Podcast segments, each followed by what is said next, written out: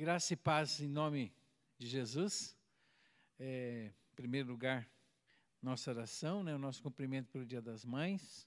Que Deus abençoe cada mãe, aqueles que estão pela internet também, as mães por internet, os nossos alunos que têm acompanhado fielmente as aulas sobre avivamento. Hoje é um dia especial que nós vamos falar de um avivamento que me impressiona bastante. É um avivamento que traz esperança, um avivamento que traz para nós também a expectativa de uma igreja que pode orar, pode clamar, que Deus traz as mudanças e traz as transformações. Vamos orar por início da nossa aula. Gostaria que você tá, que está pela internet também nos acompanhasse.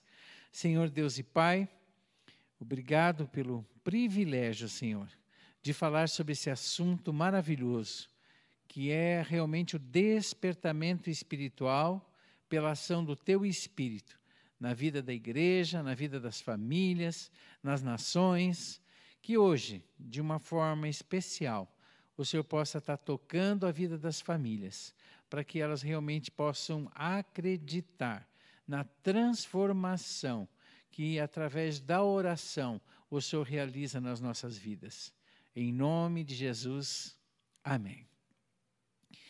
Todos os temas que a gente tem falado de avivamento, quando eu faço a citação, eu digo que o avivamento, quando ele acontece, mesmo que ele tenha começado com uma pessoa, duas pessoas, ele se expande por uma igreja e ele atinge uma nação.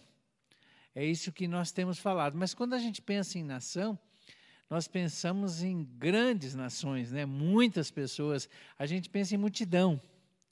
Mas hoje eu vou falar de um lugar que vocês jamais imaginariam que pudesse acontecer uma coisa dessa. Que é no lugar então, onde estão as geleiras, os iglus. Né? E ali nós vamos falar sobre esse avivamento, mas antes eu quero falar de um texto, Salmo né, 145, verso 18 e 19, que ele retrata exatamente como é que começou essa ação do Espírito. Perto está o Senhor de todos que os invocam, de todos os que invocam de verdade. Ele cumprirá o desejo dos que o temem e ouvirá o seu clamor e o salvará. É exatamente isso que eu vou retratar para vocês.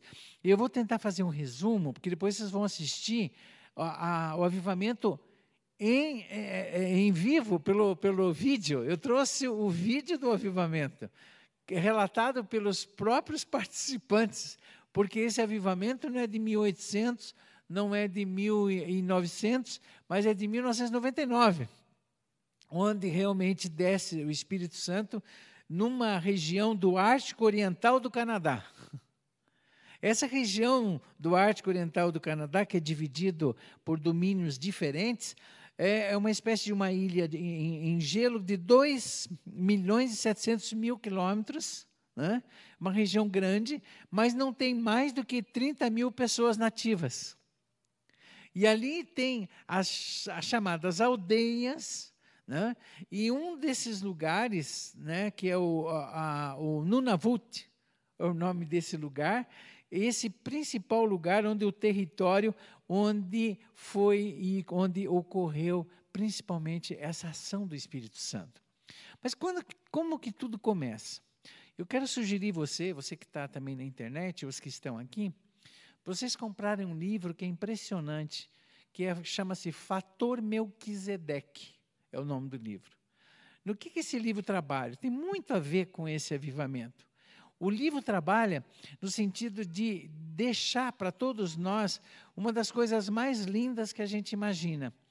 Deus deixou em todas as nações do mundo alguma coisa como ponte para que quando o missionário chegasse, eles entendessem a mensagem. Coisa incrível. Dentro da cultura, dentro do jeito deles viver. Quando eu fico pensando, por exemplo, na, no, no Peru, né, uh, nos Incas, a gente percebe que tudo aquilo lá, o sol, eles procurando alguma coisa que quando o missionário chegou, né, Jesus é o sol da justiça, sabe? Começa a trazer elementos que quando falava, o próprio apóstolo Paulo, né, em Atenas, né, falou sobre Deus desconhecido, vocês adoram e nem sabem quem eu vim dizer aqui para vocês qual que é o Deus verdadeiro. E nessa região, aconteceu muitos anos atrás, você vai ver o relato no vídeo, um homem chamado Angutijuac, Lógico, o nome da, dos nativos, né? E ele era o líder espiritual da aldeia.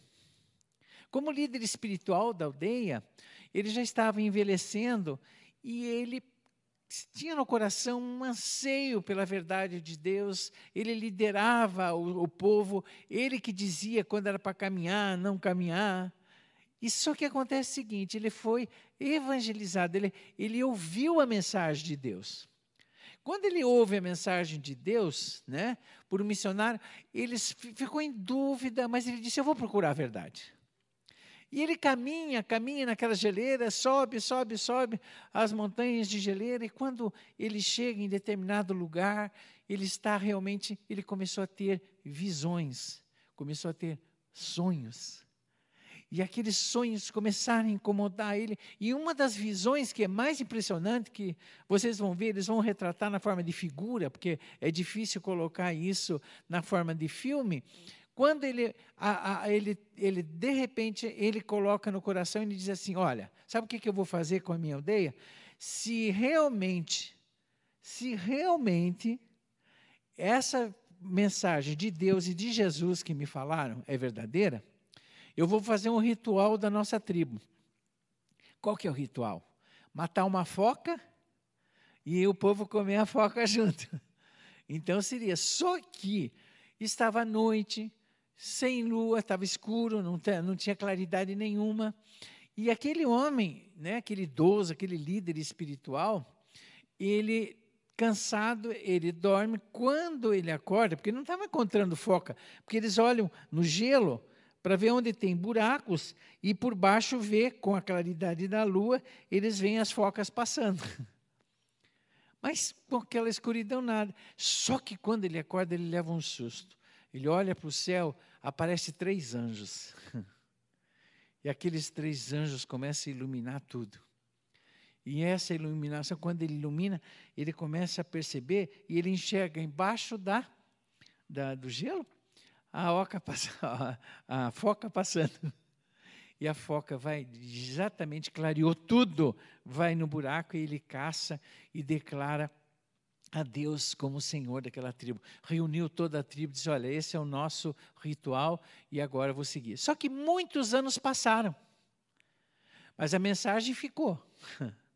E ela foi passada para os descendentes. Mas o que, que aconteceu?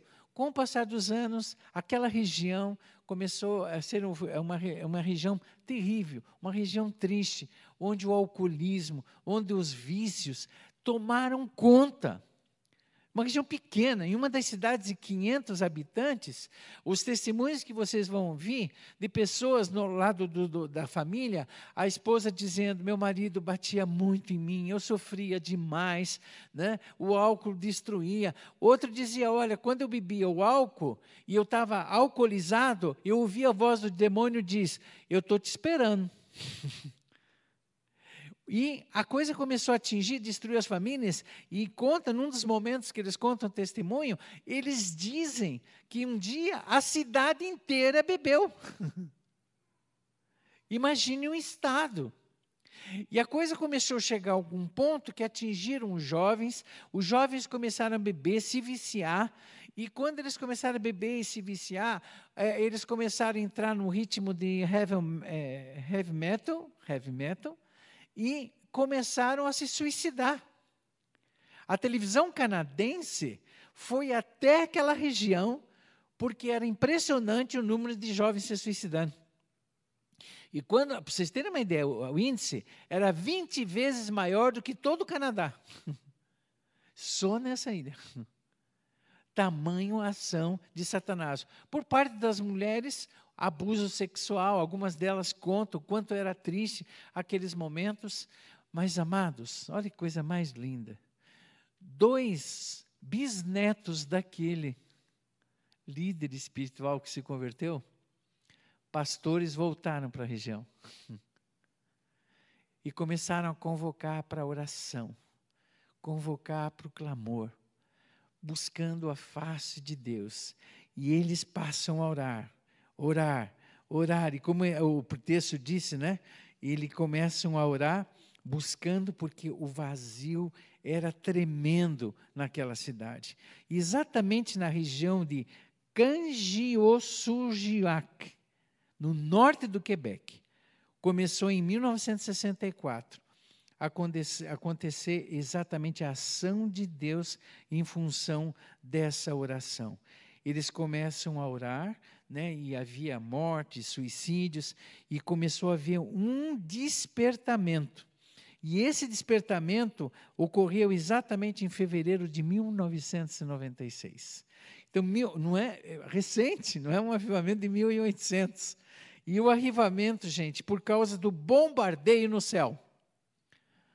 Há um texto, do, acho que é o Salmo 62, Isaías 62, que diz: Ah, se o Senhor descesse, se fendesse os céus e fizesse as mesmas obras que tens feito como fizesse antigamente.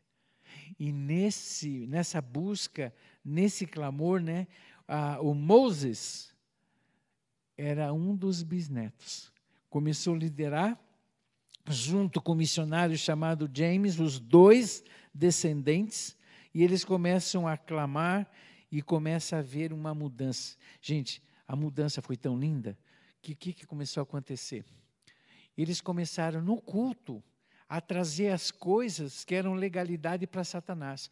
Os jovens começaram a trazer os CDs dos, do heavy metal, a, a, a, outras coisas que eles tinham, pacto que eles tinham feito, começaram a trazer, eles começaram a fazer montanhas e eles tiveram que levar para o lixão e levaram no meio, no meio do Ártico, se imagina no gelo, e vocês vão ver coisa linda, eles tocaram fogo em tudo aquilo, romperam todo o pacto, toda a aliança, toda legalidade que impedia a ação de Deus naquela cidade, naquela região, naquela tribo. Fruto. Então, o que, que eles fizeram? Uma das coisas mais lindas que acontece no avivamento é que a voz do Espírito Santo fica clara. E o Espírito Santo diz para você e diz para mim o que precisa ser largado, o que precisa ser consagrado, o que precisa ser confessado. E é, foi maravilhoso, gente, porque o, o que o Espírito dizia, eles entregavam. Então, aqueles que eram alcoólatras entregaram o alcoolismo, aqueles jovens que estavam viciados entregavam tudo e as coisas eram queimadas e a ação do Espírito Santo se manifestava naquele lugar. Quando o avivamento vem, o maior, é, é, o maior é, é, diz assim, a, a, a maior marca do avivamento é o domínio e a liderança do Espírito Santo. E o Espírito Santo agindo naquele lugar, no povo, o povo é chamado Inuits, né, esse povo, que lutava com tanto com, com respeito a esses vazios, eles até acabaram tendo que chamar a infraestrutura uh, da polícia da cidade, para quê? Para, por causa de usar a gasolina, usar tudo para tocar fogo. Tamanha era a montanha das coisas que precisavam ser abandonadas. Quando a igreja do Senhor busca a ação de Deus, você vê uma coisa, é, às vezes através de um, através de dois. Os que vieram de volta para aquela região foram os dois bisnetos. Agora ele podia dizer, mas como é que vai mudar tudo isso? Orando, buscando a face de Deus. Ele responde. E é isso que nós temos que crer como igreja. Quando o Espírito age, ele transforma cidades inteiras pela ação. Todo aquele ambiente triste, de destruição, de suicídio, a juventude, gente, foi tocada, transformada. Eles abandonaram tudo, eles se consagraram, começou a ficar entulhado os lugares. E aí Deus agindo, eles buscando, e aí aconteceu algo que é o que mais me chama a atenção da peculiaridade. Quando você fala sobre avivamento, você tem peculiaridade. O que, que eu digo isso? Oração é igual a todos. Todos buscam. a consagração, fruto da ação do Espírito, é igual em todos os avivamentos. As entregas né, das coisas em arrependimento, em confissão, é igual em todos os lugares. Só tem um pormenor. Existe a peculiaridade, onde a gente vê, a gente já viu alguns avivamentos, que Deus começou a agir com cura, como efeito do avivamento. Tá? Outros lugares, a transformação até de um país politicamente falando. No caso aqui, aconteceu um culto especial. E vocês vão ouvir sobre esse culto. O que, que aconteceu nesse culto? O que aconteceu nesse culto é que eles estavam reunidos, juventude veio, a líder do louvor estava cantando, tudo normal no culto. De repente, eles começaram a ouvir um sopro. Imagine, numa ilha, num lugar que não tem nem posto de pista de aeroporto, né, a jato, aquele. Eles começaram aquele vento. E o vento começou a passar. Aí eles acharam, puxa vida, nós estamos com um problema no sistema de som. Aí o Moses, que era um dos bisnetos, foi até lá. Mexeu, abaixou o som, mas continuou. Aí foi, pegou, ele disse que pega, vocês vão ver, ele disse que pegou a chave geral, puxou a chave geral, não. Aí disse, eu vou desligar. Ele desligou, desligou a, a, a tudo da tomada. Gente, o gravador, que era fita cassete na época, né? começou, continuou gravando, sem nada estar tá ligado. Tanto é que vocês vão ver o som.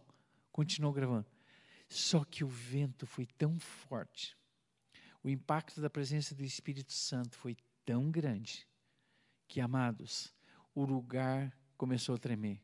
E o testemunho dos pastores, que foi numa igreja anglicana lá daquele lugar, ele começou a tremer, o lugar começou a tremer, gente. A ação do Espírito foi tão, tão grande, tão grande, que houve uma transformação naquela cidade, não só pelas conversões, mas pelo privilégio deles experimentarem um Pentecostes. Como na época, se você voltar em Atos, lembra o que aconteceu? Como um vento, né? o Espírito Santo. Então, a peculiaridade desse lugar foi experimentar esse avivamento de uma forma sobrenatural, também emocional e também física, onde o Espírito deixou de forma palpável a sua presença naquele lugar. Quando o Espírito Santo se manifesta no avivamento, acontece coisas. Eu disse numa das reuniões anteriores que um dos avivamentos que foi na, na rua Azusa, Deus mexeu na vida de uma mulher que sentou no piano e nunca tocou piano e começou a tocar e a cantar em cinco línguas. E até o final da vida dela, ela tocou piano e cantou. Então, essa ação de Deus. Na transformação dessa região do Canadá, começou a acontecer essa ação de testificação, como o Espírito Santo dizendo: Eu estou aqui. E eu estou aqui para transformar. Passaram-se 18 meses. Vocês vão ver uma cena que eu queria que vocês. Que eles fizeram o seguinte: o Espírito marca, o momento marca, mas a transformação maior, é lógico que não é a transformação por causa daquela manifestação, mas é a manifestação de transformação nas vidas das pessoas. Mas eu lembro de tempos e momentos que o Espírito Santo, de uma forma especial, se manifestou na minha vida. Mas eu não fico sentado, né, dizendo, ah, deixa eu me alimentar. Não, mas só que tem uma coisa. Quando a gente lembra, sabe, é como lembrar as histórias do Velho Testamento. Eu digo, o mesmo Deus de ontem é o de hoje e eternamente. O mesmo Deus que agiu ontem, age hoje e vai agir para frente. Então, essa lembrança me traz o renovo. Não foi mais, não foi uma vez, mas outras vezes eles passaram a buscar o Senhor, porque eles lembraram daquele tempo. 18 meses tinham passado. Aí eles se reúnem. E sabe o que, que eles fizeram? Colocaram a fitinha do cassete, fita cassete, que gravou aquele avivamento e o sopro do Espírito. E lógico, na hora que eles começam a ouvir, eles começam a ter a testificação novamente da presença do Espírito. Nós vamos estar assistindo esse vídeo. Que você possa estar com o coração muito aberto aberto para aquilo que Deus estiver fazendo, porque você vai ouvir histórias reais que eu tentei resumir aqui. E essas histórias, no começo você vai ver, são na forma de desenho, mas leia bem, que vai contar a história desse líder espiritual. E esse líder espiritual realmente foi o início de tudo, a ponte da transformação daquela ilha. Deixa eu orar antes de vocês assistirem.